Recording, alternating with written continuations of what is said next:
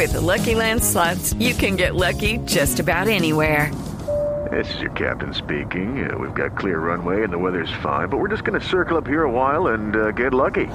No, no, nothing like that. It's just these cash prizes add up quick. So I suggest you sit back, keep your tray table upright, and start getting lucky.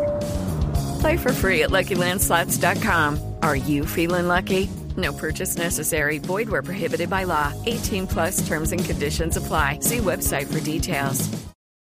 Noticias contra reloj en Blue Radio. 3 de la tarde, 32 minutos. Las noticias, las más importantes a esta hora en Blue Radio. A la cárcel fueron enviados los nueve exfuncionarios del Ministerio de la Defensa señalados por la Fiscalía de robar información privilegiada. María Camila Orozco.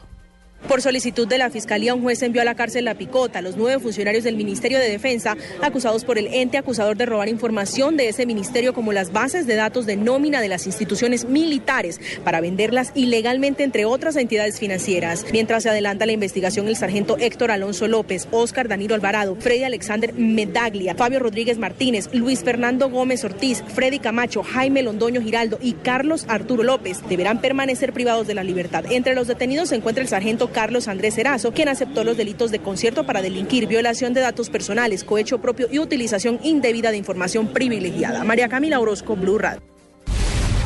Más noticias a esta hora en Blue Radio. El juez 25 de Garantías de Cali cobijó con medida de aseguramiento en centro carcelario a las cinco personas señaladas de pertenecer a la banda de fleteros que el pasado 25 de agosto atacaron al arquero uruguayo Alexis Viera en la capital del Valle del Cauca.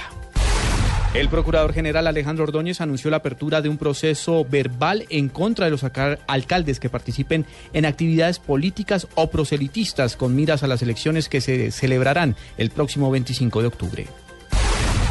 La Contraloría de Ibagué hizo una visita a las obras de los escenarios deportivos que se construyen para los Juegos Nacionales 2015 y encontró un atraso en la ejecución en un 80%, lo que retrasaría la entrega de los escenarios.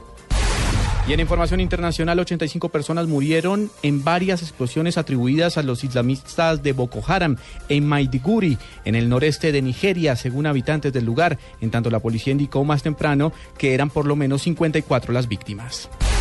Ampliación de estas y otras informaciones en blurradio.com. Continúen con Blog Deportivo.